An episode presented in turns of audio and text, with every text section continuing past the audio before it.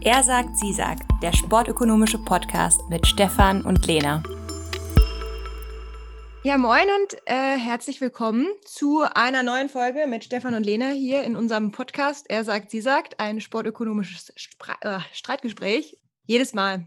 Das sportökonomische Geht schon gut los. es, es ist aber auch schwierig. Es ist einfacher zu Vielleicht solltest schreiben du das als. mal üben, vernünftig. Ja, sorry. Nächstes Mal kannst du das Intro machen. Da muss ich mich damit Nee, das, beschäftigen. nein, das, das ist dein Part. Das, Das ist das meine Aufgabe. Gut. Naja, aber ich freue mich, dass ihr wieder alle eingeschaltet habt. Und äh, ja, wir haben uns ein bisschen überlegt, worüber wir diese, also wir hatten ja schon bei der letzten Folge angesprochen, worüber wir gerne reden wollten. ja. Und irgendwie, ich glaube, wir lassen das einfach, Stefan. Wir, wir sagen vorher nicht mehr, was wir machen wollen, weil wir unsere Meinung sowieso immer wieder ändern. Das stimmt. Ja, zumindest ist es diesmal kein Emergency-Podcast wie letztes Mal. Also es Nee. wurde keine neue Super, Super League gegründet. über Ja die wir gut, man könnte, man, müssen. könnte, man könnte halt wieder über Fußball reden, da ist ja einiges passiert. Aber ich habe versprochen, es geht nicht um Fußball. Es geht nicht um Und, Fußball, und ich ja. glaube, es würden die drei Hörer von mir würden auch äh, dann jetzt boykottieren unseren Podcast, wenn es diese Folge nochmal über Fußball geht. Deswegen haben wir uns jetzt einfach überlegt, wir reden über alle Sportarten. Und äh, welches Turnier umfasst alle Sportarten, Stefan? Die Olympischen Spiele. Genau. Ja, also ein bisschen der Anlass ist, dass jetzt die äh, Großereignisse auch ein bisschen wieder in die Kritik geraten sind. Ähm, erstens, dass jetzt die Spiele in Tokio, die dieses Jahr stattfinden sollen, halt vehement auch durchgedrückt werden vom, vom IOC. Obwohl sich so jetzt auch die japanische Bevölkerung, auch so ein bisschen die Regierung dort äh, dagegen wehrt und eigentlich die Spiele nochmal um ein Jahr verschieben würde, am liebsten. Ja, oder ganz absagen. Oder Ich ganz glaub, absagen, ja. Müsste man eh gucken, wie, wie man es dann äh, am besten handelt. Und es gab jetzt auch eine relativ interessante Doku, die ich auch jedem empfehlen kann, zu den Winterspielen, die kommenden in Peking. Die halt auch massiv jetzt in die Kritik geraten sind, weil sich die chinesische Regierung massiv weiterhin gegen Menschenrechte stellt. Gerade wenn man sich jetzt anguckt, wie sie da mit den Uiguren umgeht in ihrem Land, die muslimische Minderheitsbevölkerung.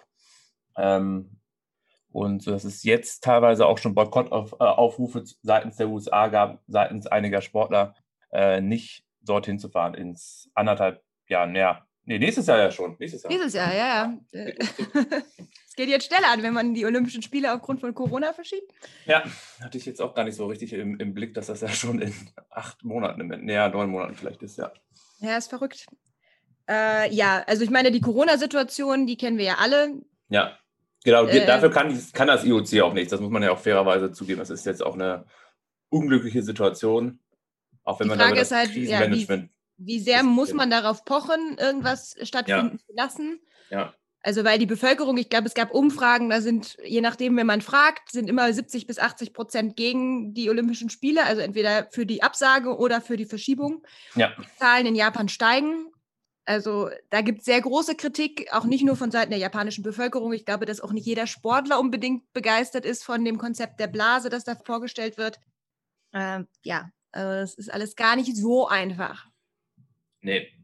Aber in dem Podcast heute wollen wir ja jetzt nicht unbedingt über Tokio reden, weil das jetzt ein bisschen so eine Extremsituation ist, sondern uns eher damit beschäftigen, ähm, warum es jetzt überhaupt dazu gekommen ist, dass vermehrt so große Ereignisse äh, wie die Olympischen Spiele als auch die Fußball-Weltmeisterschaft beispielsweise in eher autokratischen Staaten stattfinden, wo Menschenrechte halt ähm, häufiger Regelmäßigkeit einfach auch missachtet werden. Ja, Und also, sollte es nicht ja. Aufgabe des Sports sein, diese äh, ja, Ereignisse in anderen Ländern stattfinden zu lassen, um halt auch den ähm, Regi Regimen dort auch keine Möglichkeit zu geben, sich irgendwie in der Öffentlichkeit zu präsentieren, um halt die Spiele noch so ein bisschen als Show, als Propaganda zu missbrauchen. Wie wir es zum Beispiel auch kennen von den Spielen 1936 in Berlin, die ja ein bisschen die Hitler-Spiele auch im Endeffekt sind. Ja, also die Argumentation, vor allem seitens Thomas Bach, also dem Präsidenten des IOC, ist ja immer, dass die politisch, äh, dass die Olympischen Spiele an sich komplett nicht politisch sind oder das Ja. ist auf jeden Fall seine, seine Vorstellung von Olympischen Spielen. Also er sagt Ja. immer, die Spiele müssen politisch neutral sein. Ähm, dass das IOC ist, äh, ist keine Weltregierung, die irgendwie die Politik von Ländern beeinflussen können. sie haben Einfluss auf den Sport und die Olympische Charta wäre halt keine Weltverfassung, sondern das müssten halt andere Leute machen. Sie bieten ja an, die Olympischen Spiele zu hosten und gehen dann halt nach dem besten Bit, das es dann gibt für die Olympischen Spiele und denen ist die Politik zweitrangig, weil die Spiele per se unpolitisch sind. Ja. So die Argumentation. Ja, aber relative naive Argumentation. Das muss man halt, äh, glaube ich, schon dazu sagen. Also, weil ja. Sport an sich sollte unpolitisch sein, kann es aber, glaube ich, nicht sein. Es, es ist immer politisch. Und es ist auch die Frage, wie weit ist es überhaupt, sind Menschenrechte politisch? Ja, also das, ist das, etwas, es ist, eine, ist etwas Naturgegebenes, was halt auch gerade vom Sport relativ hoch geschätzt werden sollte. Ja. Es steht ja auch Also- in der Charta drin des IOC, also, dass sie sich um, um Menschenrechte oder dass, äh, dass sie die fördern. Ja, aber die politische, also der politische Ausdruck von Sportlern ist ja explizit nicht gewollt. Also sie sagen, Richtig. Spieler müssen oder Sportler müssen unpolitisch sein. Ja. Das haben wir auch jetzt wieder gesehen, als wir uns die Konflikte in der NFL angeguckt haben, wo sich unglaublich viele Leute sehr negativ geäußert haben und gesagt haben, warum knien jetzt diese Sportler, die, die haben, die dürfen oder die haben kein Recht, die sollen einfach nur spielen und Football spielen, aber sie haben jetzt keine, wozu wollen sie sich jetzt politisch äußern? Das sind keine Politiker. Ja. Also es gibt, au- auch wenn ich das persönlich wichtig finde und auch glaube, dass Sportler einen unglaublichen Vorbildcharakter haben und es wichtig ist auch, dass sie ähm, sich für Sachen einsetzen, gibt es durchaus auch Leute, die glauben oder die festen Überzeugung sind, dass Sportler komplett unpolitisch sein müssten. Also dass sie einfach nur ihren Sport machen sollen. Ähm, ja, kann man, kann man auch so sehen. Ich bin da jetzt bin da ein bisschen anderer Meinung, weil über die Aktionen, die wir jetzt reden, das sind für mich keine politischen Themen. Das sind gesellschaftliche Themen. Also es ist für mich keine Politik, es ist ja auch keine Wahlkampfwerbung für eine gewisse Partei. Das wäre jetzt für mich so Politik. Also ich fände es jetzt auch unglücklich, wenn jetzt Sportler unter ihrem oder Fußballer unter ihrem Trikot irgendwie ähm, eine Aufschrift tragen würden, äh, wählt die Grünen oder wählt die CDU oder Ja, wählt ja, die ja. AfD oder das fände ich, ähm, das ist nicht die Aufgabe von Sportlern. In, in dem Rahmen, in dem sie sich bewegen im Sport. Was sie danach machen, ist natürlich ihre freie Wahl. Aber Genau. ich würde denen jetzt auch keine politische Bühne liefern wollen in ihrer Sportausübung. Für mich ist es aber, worüber wir jetzt reden, ist jetzt für mich kein politisches Statement. Das ist Genau, aber es gibt ja- also es humanes Statement. Ja, ja, aber es gibt ja durchaus Sportler, die vom IOC äh, gesperrt wurden, Ja, weil sie die Faust, geheben, Faust Ja. gehoben haben. Was ja ein Zeichen für ähm, ja, das Equal Rights Movement und auch gerade Ja. irgendwie. ja, genau. Aber da, ich glaube, da vertun sie sich ein bisschen in ihrer Argumentation. Ähm, aber gehen Also- wir vielleicht noch mal einen Schritt weiter. Ähm, Ja, ja, klar. dass wir jetzt auch darüber reden, ähm, wieso es dazu kommt, dass sie äh, trotzdem an, an, diese, an diese Länder geben. Warum sich vielleicht auch jetzt demokratisch geführtere Nationen dem so ein bisschen entzogen haben in den letzten zehn, zehn Jahren. Dass es ja auch so eine Mhm. Bewegung gab, dass äh, Länder ihre Bewerbungen zurückgezogen haben. Sei Ja. es zum Beispiel auch Deutschland Genau. halt um die Winterspiele, die jetzt in Peking stattfinden, ja auch bewerben wollten, dann aber durch einen Bürgerentscheid, der negativ ausgefallen ist, wo sich die Bürger oder die Wähler gegen die Austragung in München entschieden haben.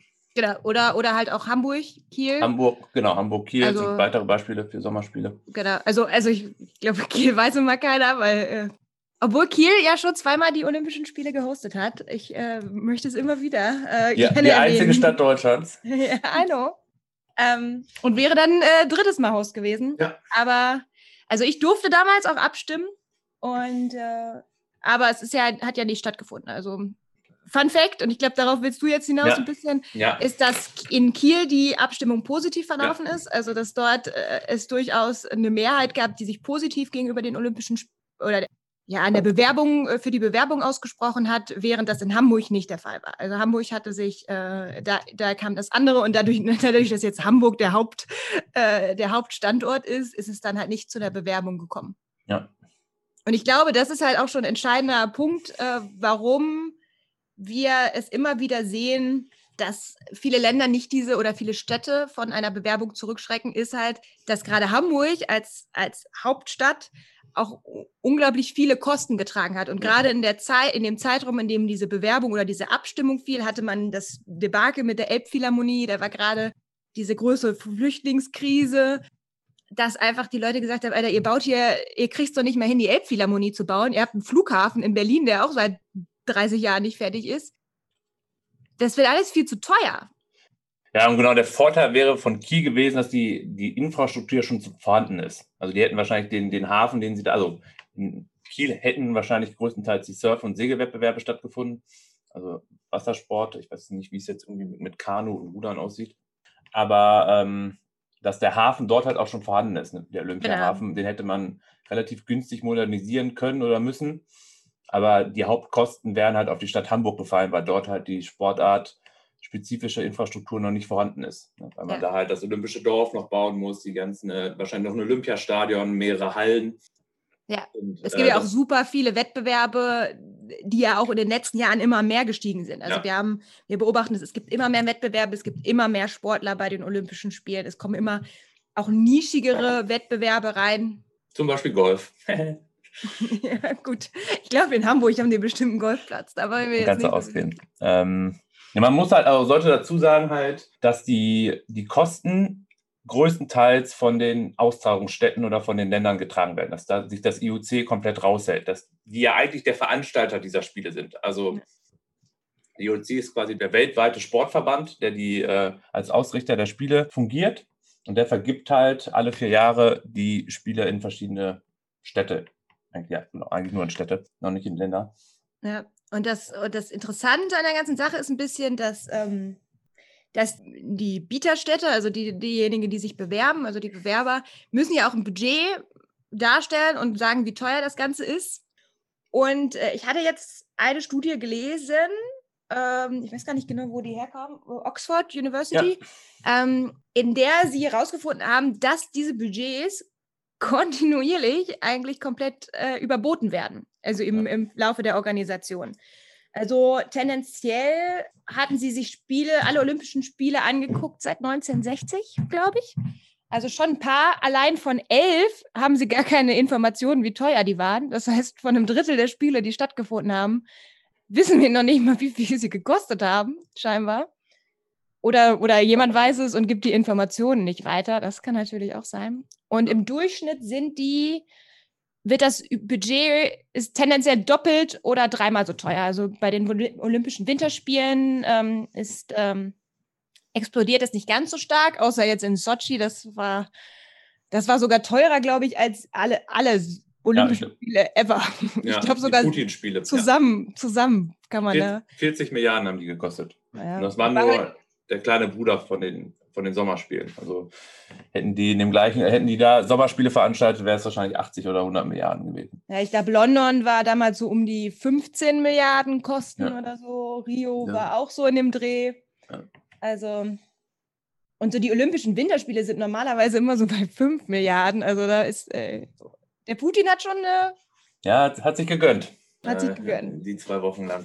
Obwohl das Phänomen, dass wir jetzt Kosten in, bei öffentlichen Ausschreibungen oder ähm, Gebäuden überschätzen, ist jetzt nichts Neues. Also das kennen wir ja auch äh, von der Elbphilharmonie, wie du es gesagt hast, oder von anderen Projekten.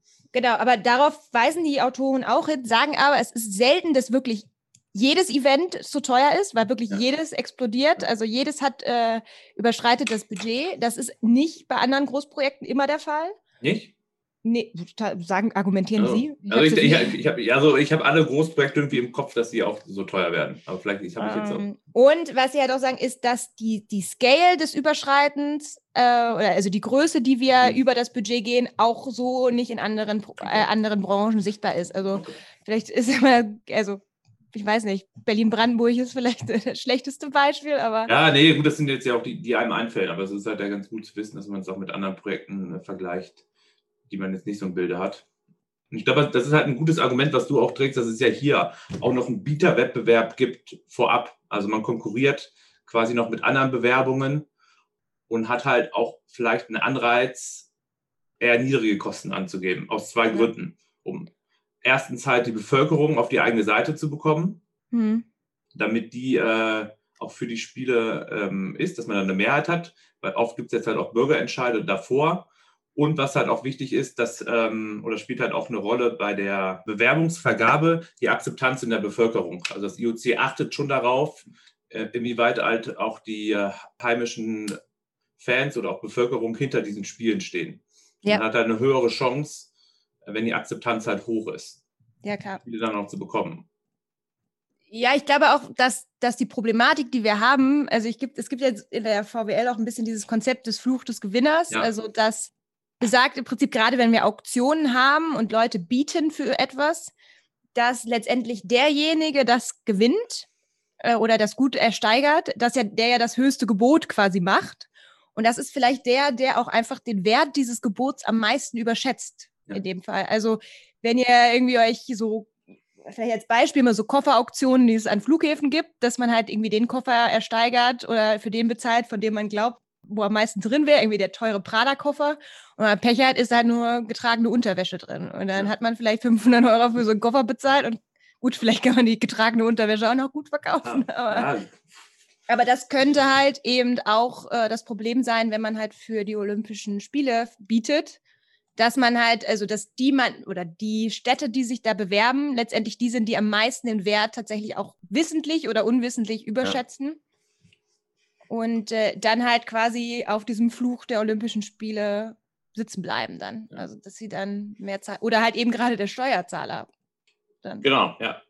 Der Steuerzahler oder der, der Wähler halt auch. Ne? Das ist halt, glaube ich, auch, auch ein Punkt, dass sie dann halt auch abgewählt werden können, wenn sie halt nicht äh, einverstanden sind, ähm, dass sie sich bewerben oder wenn die Kosten aus den U Ufern laufen. Oder ja. aus dem Ruder, würde ich sagen. Ähm, Ja. Ähm, und da haben natürlich jetzt, um jetzt ja wieder zurückzukommen, halt weniger demokratische Länder, wie beispielsweise Russland, China. Kasachstan hatte sich auch um die äh, Spiele 2022 beworben. Jetzt nehmen wir noch Fußball mit rein. Äh, Katar. Natürlich größere Vorteile, weil sie sich um diesen Wählerwillen halt nicht so kümmern müssen. Er spielt ja. halt eine untergeordnete Rolle und müssen dem halt auch keine Rechenschaft liefern. Ja, Plus, dass sie vielleicht auch noch politischen, aus politischem Kalkül die Spiele ins Land holen wollen und deshalb auch noch eine höhere Zahlungsbereitschaft haben. Ja, es wird ja auch gerade, also in China wird jetzt darüber ja auch argumentiert, dass diese Spiele auch so ein bisschen wieder Selbstdarstellungen sind. Ja. Während jetzt zum Beispiel in Japan gerade der Premierminister, ähm, der Premier so ein bisschen zurückrudert, weil er merkt, der wird, wird glaube ich, auch nächstes Jahr wiedergewählt oder so oder will wiedergewählt werden und die Zustimmung sinkt unter anderem halt auch wegen seinem angeblich katastrophalen Corona-Management. Das kennen wir auch aus anderen Ländern. Ja. Und eben auch den Olympischen Spielen, bei denen viele Japaner sagen, wir haben keinen Bock auf die. Aber um jetzt nochmal so zu den Kosten zurückzukehren, vielleicht können wir ja so ein bisschen analysieren, warum das denn so viel teurer wird, immer als man erwartet? Also du hast so ein bisschen gesagt, klar, man unterschätzt die Kosten oder gibt sie auch explizit niedriger an. Ja. Ähm, es gibt aber auch noch andere Gründe, die öfter genannt werden, warum es dazu kommt, dass diese Kosten tendenziell sehr häufig explodieren.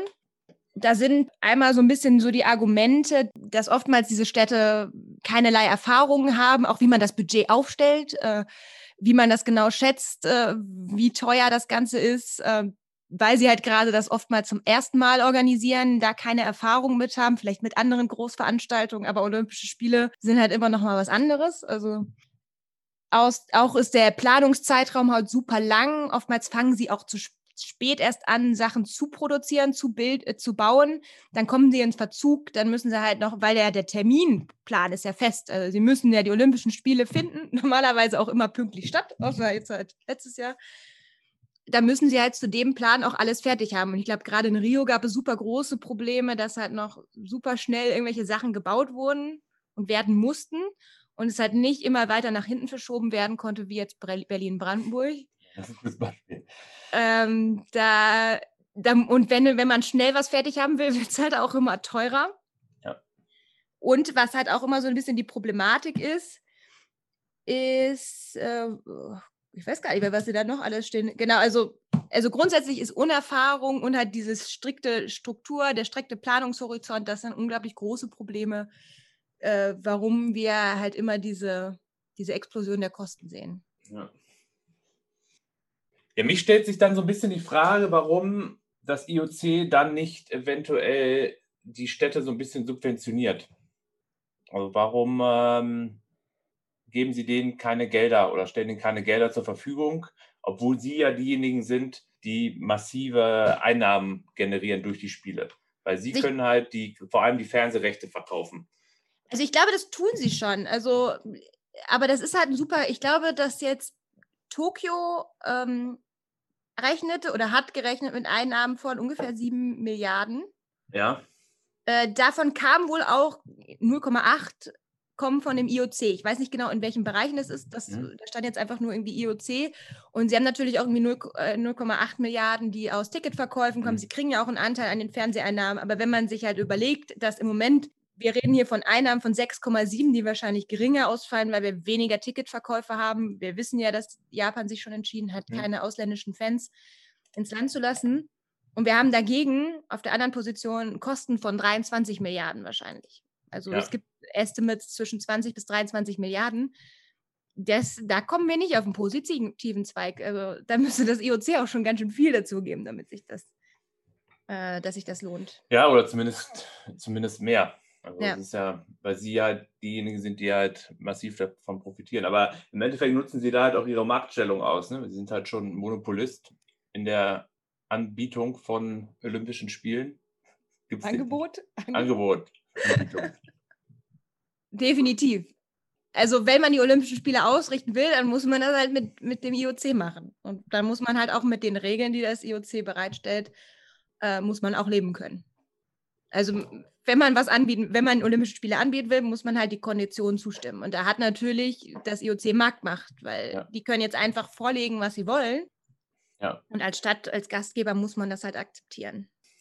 Ja, also und äh, ich, ich spiele jetzt mal so ein bisschen die Seite des IOCs halt auch aus. Ähm, sie argumentieren dann halt auch, dass sie die Einnahmen, die sie halt äh, aus den Spielen äh, generieren, halt auch weitergeben an die nationalen Sportverbände weltweit.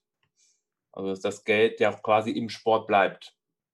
Also dass es jetzt ähm, ja auch nicht irgendwie verschwindet, sondern dass halt 90 Prozent halt an Sportler, also nicht an Sportler direkt, sondern indirekt über deren Verbände weitergeben und daher, damit halt auch weltweit Sport fördern. Ja, mein Problem ist auch gar nicht so sehr die Einnahmenseite, sondern einfach die Ausgabenseite. Das, und da hat für mich das IOC auch, und, der, und die Tendenz ist ja da, aber da hat für mich das IOC eine deutlich höhere Verantwortung. Die müssen die Gastgeberstädte besser unterstützen, sie müssen klarer machen. Also den vielen westlichen Ländern ist es klar, oder zumindest den Bürgern ist es klar, dass das scheiß viel Geld kostet. Ja. Genau deswegen wollen sie den Kack ja nicht haben, oft. Ja. Die gucken ja, gut, das aber dem IOC, kann, dem IOC kann es ja äh, äh, eigentlich ja egal sein, was mit den Kosten passiert. Sie tragen genau. sie ja nicht. Aber ich finde, es sollte in deren Verantwortung sein, ja. weil die Problematik, die wir dann haben, ist, dass der, die Staatschefs leiden darunter. Die, die freuen sich gerade, wenn das in manche Länder geht. Ich hatte jetzt letztens einen Beitrag gesehen, auch von Sportezeit, glaube ich, zu den Olympischen Jugendspielen in Buenos Aires 2018. Da wurden ursprünglich mal mit 250 Millionen Dollar geplant. Es hat letztendlich über eine Milliarde gekostet. Die meisten Versprechen, die im Budget oder im Konzept einge, äh, eingeplant wurden, wurden nie realisiert. Es sollten eigentlich Sto Sportstätten im Norden genutzt werden. Stattdessen hat man neue gebaut, die natürlich an irgendwelche Konstruktionsfirmen gingen, die teilweise auch äh, obskure Verbindungen zu, zum, zum Bürgermeister von Buenos Aires hatten oder, oder zur, zur Führung des Landes. Die haben dann stattdessen eben halt diese Sportstätten im Süden gebaut, in der Hoffnung, dass man vielleicht die Sportstätten im Norden abreißen kann, weil man da dann teuer dann irgendwelche Hotelkomplexe bauen kann.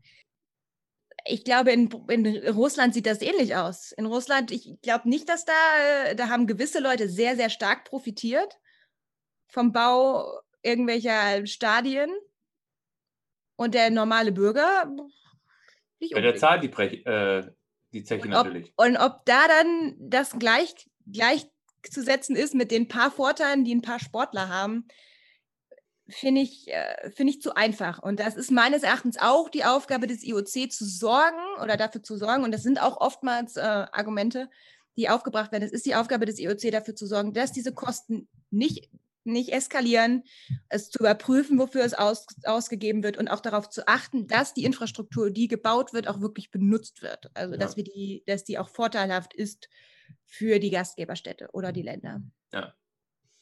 Und da dann einfach so wegzugucken und zu sagen, äh, wir haben das Budget damals vor sieben Jahren gesehen und wenn das jetzt zu teuer ist, weiß ich auch nicht, was damit passiert ist, ist für mich so ein bisschen, weiß ich nicht, blauäugig. Ja. ja, sie sollten auf jeden Fall den Prozess äh, noch mehr begleiten. Weil die haben ja Erfahrung. Also dass die, Ja. den Unterschied, den man hat, ist, dass Gastgeberstädte oft nicht wissen, was sie tun. Das IOC organisiert den Kram ja alle Ja. vier Jahre. Die wissen ja, Ja. was passiert. Ja, das Meine Problem, was das IOC natürlich immer hat, und das ist so ein bisschen jetzt äh, auch eine Art Demokratieproblem tatsächlich, dass sie natürlich relativ viele Gelder noch verteilen. Das sind auch jährlich, ich glaube, 400, 500 Millionen Euro, die halt die, ähm, ja, im Endeffekt die Mitgliedstaaten des, oder die nationalen Verbände noch bekommen vom IOC. Und da profitieren im großen Maße halt auch gerade kleinere Verbände von. In Entwicklungsländern, in ärmeren äh, Regionen. Und das Problem, wenn ich da jetzt von Demokratieproblemen spreche, ist halt, dass beim IOC, ähnlich wie bei der FIFA oder auch bei der UEFA, jede Nation eine Stimme hat. Genau eine, unabhängig von der Größe des Landes oder von der Anzahl der Sportler. Was natürlich dazu führt, dass es zu einer massiven Umverteilung kommt von Geldern in ärmere Regionen.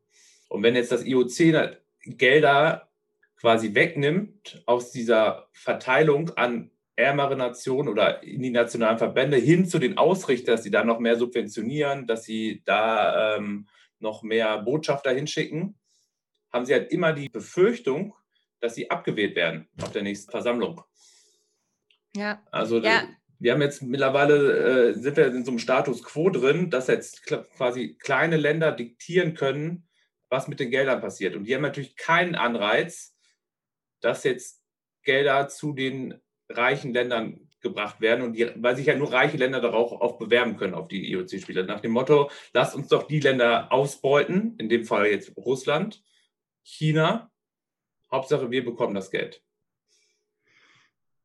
Ja. Ich sehe ich, ich sehe dein, dein Argument. Aber ich glaube, dass. Aber das hat ja wieder was mit den Einnahmenverteilungen zu tun. Und die muss ja nicht notwendigerweise kleiner werden. Ähm, dass, Sie wird, glaube die- ich, schon kleiner dadurch. Wenn die Also- Kosten sinken, also. Ja, aber wenn das, IOC, wenn das IOC mehr in diesem Prozess beteiligt Okay. ist. Das kann sein. Oder aber wenn ich, sie halt, mein Argument ist, vielleicht müssten die auch noch mehr Gelder zur Verfügung stellen für Ausrichtungsländer. Ja, aber das, das will ich, ich also mein, mein Hauptproblem ist eigentlich, dass diese Kosten ausufern und dass wir da einfach n- n- eine bessere Kontrolle drüber haben. Müssen wir denn auch alles machen? Klar, darin, davon sind dann vielleicht Einnahmen wieder abhängig, wenn die Eröffnungsfeier, wenn es halt keine mehr gibt, gibt es dafür auch kein, kein Geld quasi. Ja, aber ich habe langsam das Gefühl, dass, und da bin ich, glaube ich, auch nicht alleine, dass der Fokus weg vom Sport ist. Also, dass eigentlich geht es bei den Olympischen Spielen darum, dass Sportler sich miteinander messen wollen. Und das ist tatsächlich auch das, was selbst Thomas Bach immer wieder äh, versucht oder immer wieder argumentiert. Es geht um die Sportler und es Ja. geht nur darum, dass sich Sportler messen und wir wollen uns nicht einmischen in irgendwelche Politik. Aber wir gehen immer weiter weg vom Sport, weil es wird jetzt einfach ein riesengroßes Event, in dem wir vier Stunden lang irgendeine Eröffnungsshow mit Feuerwerk und äh, weiß ich nicht was haben. Und die Frage ist, brauchen wir das, um diese Spiele darzustellen? Ja. Brauchen wir eine Eröffnungsfeier? Muss Ja, es immer glaube, höher, größer, weiter sein? Klar will das vielleicht jemand sehen und davon sind auch Fernseheinnahmen dann abhängig. Aber es, der Fokus geht halt weg vom Sport hin zu einem mega großen Event. Ja, das glaube ich auch. Also ich glaube, man kann die Kosten reduzieren. Ich glaube aber nicht, dass das ausreicht, damit man mit den Spielen Gewinne macht oder dass man oder plus minus null. Man wird weiterhin Verluste machen. Weil du hast es gerade angesprochen, äh, Tokio rechnet mit 7 Milliarden Einnahmen und wenn es gut gelaufen wäre, vielleicht auch mit 10 bis 15 Milliarden Ausgaben. Es ist immer ein Minus da, egal ob es gut oder schlecht läuft. Es geht halt nur darum, dass es in schlechten Zeiten dann halt ein höheres Minus gibt. Ja. Einen höheren Verlust. Aber Verlust ist es auch, äh, wenn alles nach Plan läuft. Und Ja, das kann ja eigentlich auch schon nicht sein. Es wird, gut, das Problem ist ja immer ein bisschen, dass Kosten und auch Einnahmen im Rahmen von Olympia super schwer zu bemessen sind. Also Vorab. Ja. vorab und auch nachher, finde ich. Also es ist, naja, die Problematik, die wir sehen bei Einnahmen. Also wir können ganz klar messen, wie viel Ticketverkäufe haben wir. Das können wir halt Ja, relativ gut ja. messen. Aber Fernsehrechte, Sponsoren. Das sind so Genau, aber was wir halt super schwer messen können, sind und die Opportunitätskosten, die wir haben. Denn das Geld, was wir investiert haben in Olympische Spiele, hätten wir ja auch anderweitig investieren können. Und wir wissen nicht, was da mit dem Geld passiert wäre. Also es wird ja oft argumentiert, wir haben durch, durch Olympia mehr Jobs, es kommen Ja. Touristen, äh, ins Land, die konsumieren, konsumieren, konsumieren. Dann haben wir noch Ticketverkäufe und wir stärken unser Ansehen im Land, äh, Ja. in der Welt. Also Ja. wir stehen dann viel besser da. Die Frage ist nur, was hätte man stattdessen machen können mit dem Geld, das man jetzt in die Hand genommen hat, um die Olympischen Spiele stattfinden zu lassen? Man könnte jetzt man könnte ja trotzdem einfach eine große Werbekampagne starten und äh, tolle Videos produzieren und es würden mehr Touristen kommen. Es kann sein, dass Touristen nicht ins Land kommen, eben gerade weil Olympische Spiele sind. Also weil jetzt ist, das Land voll ist, teurer ist als sonst, etc. Wir wissen auch gar nicht, ob die Leute jetzt, ob die alternativen Touristen vielleicht mehr konsumiert hätten oder auch verteilter im Land konsumiert hätten. Denn gerade für die Olympischen Spiele reisen die Leute ja immer nur in eine Stadt tendenziell. Ja. Und wir wissen auch nicht, ob es andere Programme gegeben hätte, um nachhaltigere Jobs zu schaffen, als das für die Olympischen Spiele der Fall ist. Denn die Jobs, die geschaffen werden durch die Olympischen Spiele, sind hauptsächlich Baubranche und halt Verkäufer Ja. in Restaurants. Ja, aber deshalb, eigentlich wissen wir das ja. Wir wissen, dass durch, durch solche Mega-Events es keine Beschäftigungseffekte gibt, wenn nur kurzfristig. Wir wissen, dass Touristen gar nicht so viel Geld äh, im Land lassen, dass das ka kaum Einfluss hat auf die Gewinne. Also sie lassen schon Geld da, Umsatz, aber die Frage ist halt, landet das auch bei, den, bei, den, bei der arbeitenden Bevölkerung im, im Endeffekt? Beispiel da, wenn jetzt zum Beispiel die Olympischen Spiele in Japan stattfinden, dann kommen halt Touristen aus aller Welt und die, ähm, es wird kalkuliert, dass die jeden Tag irgendwie fünf Liter Bier trinken. Und das seien jetzt, keine Ahnung, 30 Euro, die sie da an Bier konsumieren, aber das Bier wird von der deutschen Brauerei geliefert. Ja, dann wandert das Geld halt nicht zur japanischen Bevölkerung, sondern zum deutschen Bierbrauer. Hm. Ja, Dass man da halt diese Effekte auf die heimische oder nationale Bevölkerung sind halt oft marginal und nur temporär für die zwei, drei Wochen. Und ähm, deshalb kann man das eigentlich vernachlässigen. Eigentlich die Haupteinnahmen bei solchen Veranstaltungen sind, wie gesagt, sind Tickets, Sponsoren und Fernsehrechte. Das hast du ja auch ganz gut gesagt, auch sowas wie, wie Hotels und so, das hat, hat, hat kurzzeitige positive Effekte, aber da muss man halt auch Opportunitäten sich angucken, dass halt auch viele Touristen einfach nicht kommen zu der Zeit. Es, kommen, es werden halt Leute verdrängt, so gesehen.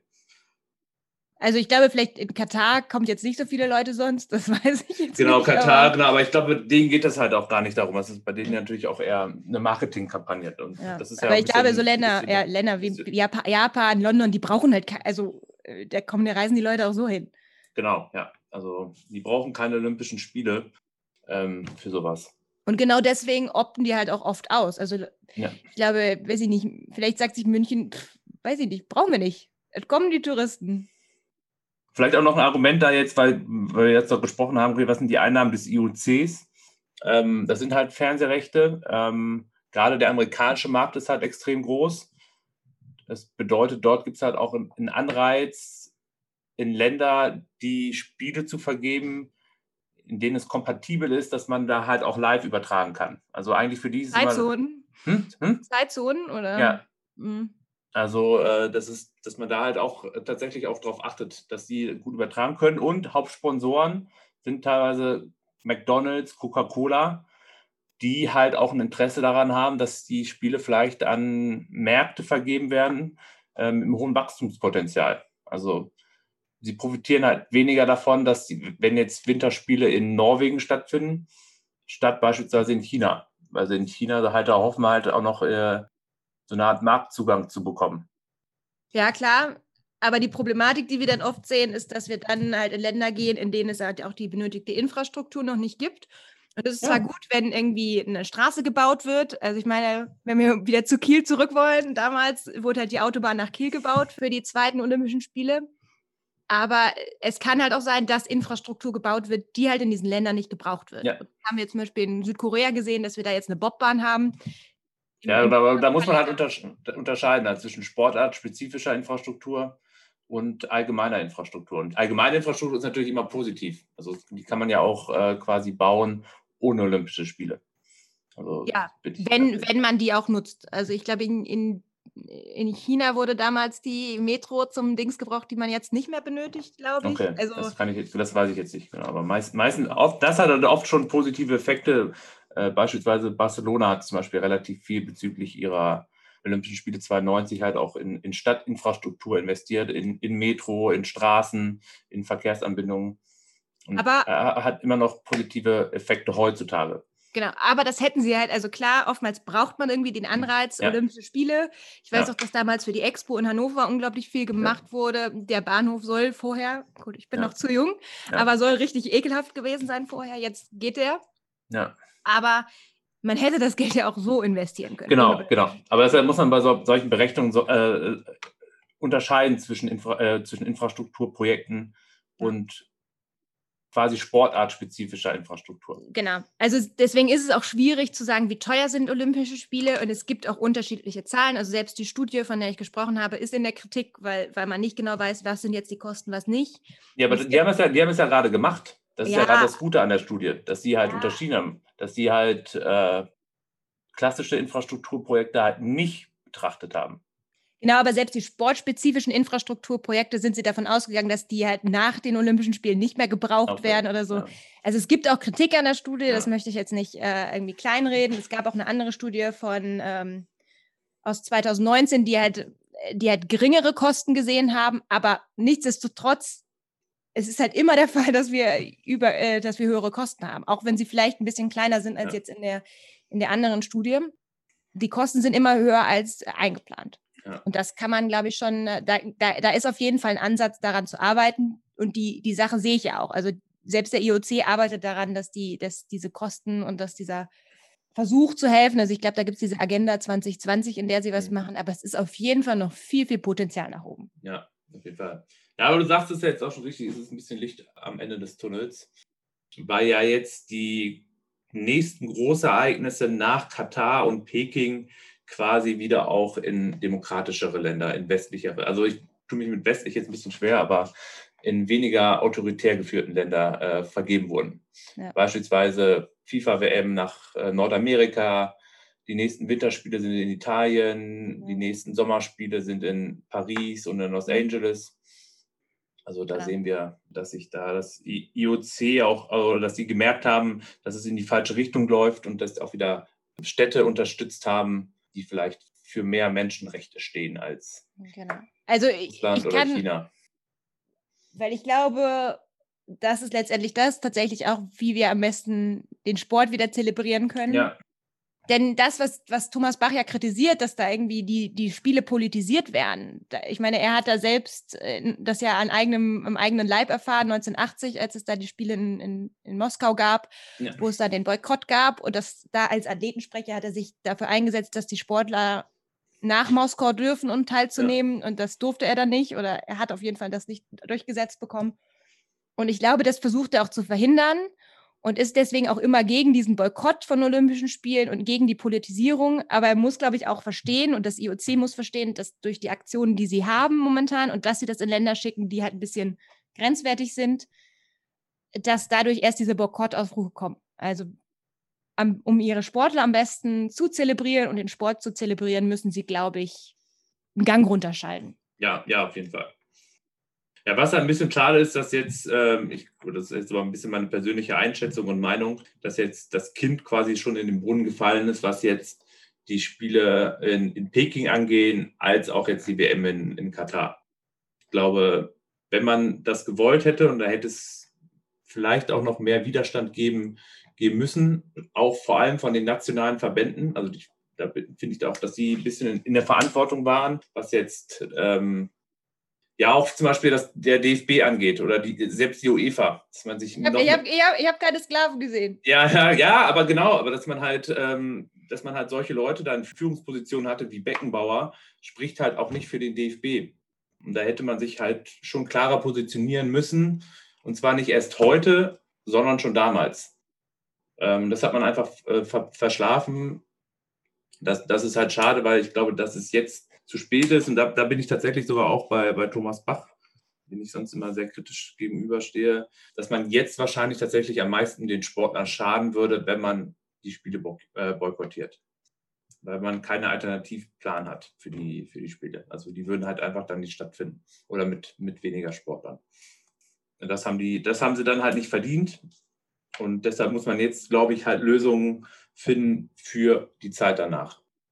Dass man da nicht nochmal reinkommt in, in so einen Strudel, wo halt alle ja, demokratischen Nationen da ausopten, quasi, dass sie Ja. sich nicht bewerben. Ja, nee, das sehe ich tatsächlich auch so.